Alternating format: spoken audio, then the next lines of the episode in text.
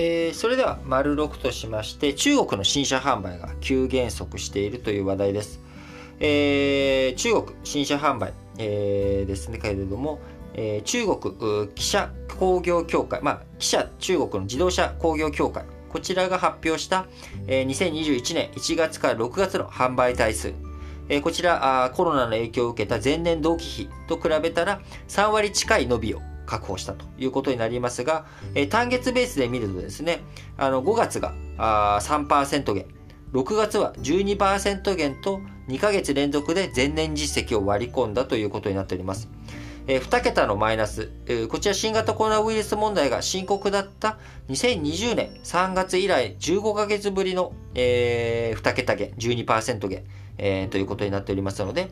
えー、こちら非常に急減速、急ブレーキがかかっているということになっています。え、理由としてはですね、これ、こちら、もう半導体不足が主因ということになっています。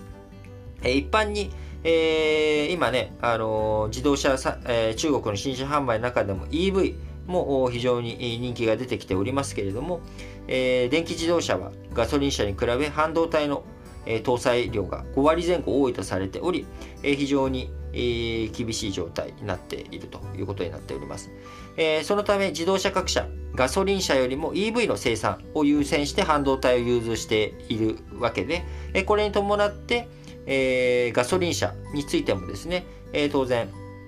あの、生産とかが苦しくなってしまっている。その結果、まあ、人気の車種とか、あ、これ欲しいと思ってた車種が買えないなら、とりあえず、えー、買うのやめようかなっていうようなことで、えー、自動車の新車販売が急減速ということになっています。えー、こちらね、その流れで面白いなと思うのが、あやはり、ロジウムという、えー、貴金属。こちらが今まですごい勢いで、えー、急騰していたものが一点、えー、4割安。えー、3月からあ比べると4割、えー、値段が下がってしまっているということになりますが、このロジウムというのは一体何かというと、自動車のですね、あの排ガス、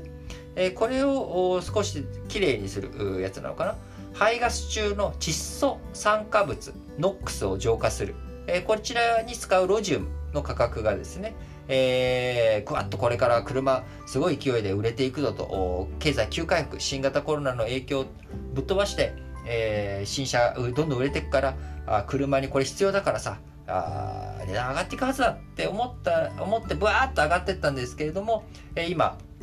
中国急減速って言った通り、いろんなところで生産がダブついている。生産がダブついてるんじゃないな。生産がうまくいかなくて、えー、その東南アジアの自動車工場では、あそれがね、あの、の休業要請とかで、えー、止まってしまったりとか。で、販売についても、今ちょっと先行き不透明なところは絞られていくし、あるいは先行き不透明じゃないところについても、供給が間に合ってないっていうことで、えー、そもそも自動車の生産っていうところに、えー、少し需要、ロジウムっていうものがこんな急激に必要なほど、えー、結局生産できないんじゃないかということになり、下がってしまう。いうことになりますが、あともう一つ、こう値段がブワーッと上がっていった理由の中にはですね、投機マネーの動きもありましたけれども、こちら中国当局などが、えー、そういった投機マネーについて取り締まりを強化しているっていう背景もあるので、えー、ロジウム価格下がったということになりますが、それでも、えー、1年前の相場と比べたら、あ3月から比べたら4割下がってるんだけど、1年前と比べると2倍になっているっていう状況、状態ですので、まあ、今後どういう風になっていくのかなっていうのはしっかり見ていく必要があるんだろうなと思っています。で、それ以上にやっぱり面白いなって思うのがですね、車、あもしかしたらですね、あの、EV とかそういうことをすっ飛ばして、空飛ぶ車が、えー、メインになっていくっていう動きもあったりするんじゃないかなっていう、まあ、ちょっと半分バックトゥザフューチャーの夢が、あ夢の世界がですね、広がっていくような、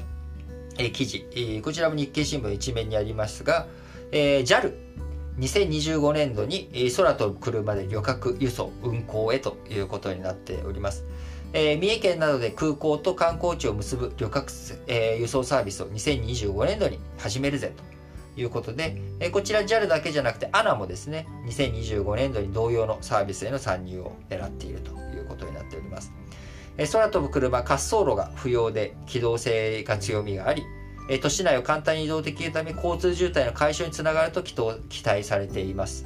えー、もしかしたらですね、えー、ガソリン自動車とかから一気に、いやもうじゃあ空飛ぶ車買おうかしら、みたいなね、なっちゃったりするんじゃないのかなとは、えー、夢が持たれるわけですけれども、ただ、やはりルール整備、これが非常に重要なポイントになってきますよね、ということで、えー、政府は電動かつ自動操縦で飛ぶ機体を空飛ぶ車とみなし、えー、ルール作りを急いでいると。機体は航空機とみなされるため航空法に基づく制度の見直しが必要で2025年度までに詰める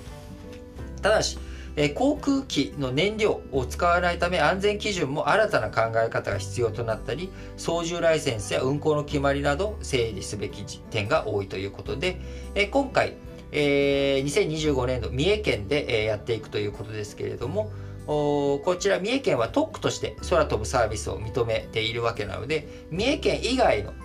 他県との行き来これは現状ではできないということですからあ今後どういうふうに整備していくのか自由にね往来できるようになるのか、えー、そうすると空飛ぶ車の免許とかね、えー、そうすると空飛ぶ車の免許センターとかねえー、空飛ぶ車の自動車教習所みたいなね、空飛ぶ車教習所みたいなのができたりとかすると、また世界が大きく変わっていくんじゃないのかなっていう夢が広がっていきますね。で、この空飛ぶ車、今主流として、え見込まれているのが、え小文字の E、えー、アルファベットの VTOL、えー、こちらの4文字、VTOL は大文字で、えー、EV トールと、EV トールって呼ばれる機体。えー、こちらヘリコプターやドローン小型飛行機の特徴を併せ持つ電動の機体ということで、えー、運航サービスいろんなところで期待されているということになりますのでぜひぜひ、えー、こういったものが発展していき、えー、なんか新しい世界あ未来にやってきたなっていう感じがあ出てくると面白いなと本当思います。この僕が生まれてからインターネット、そしてスマートフォン、タブレットというふうにデバイスの世界がですね、パソコンからどんどんどんどん手のひらになっていったと。いうところ、ここは大きく変わった、あもう30年前に戻れないなっていうところですけれども、交通手段についてはですね、えー、いろんなところでスピードアップとかなされてますけれど、抜本的な改革、革命っていうのが起きてない中、えー、EV トールが新しい革命で、えー、もうちょっとしたらですね、みんながあそういったものに乗っているってなったら、なんかすごい夢が広がるなという、えー、土曜日らしいなんかテーマ、あ話になったかなと思います。それでは次の話題に移りたいと思います。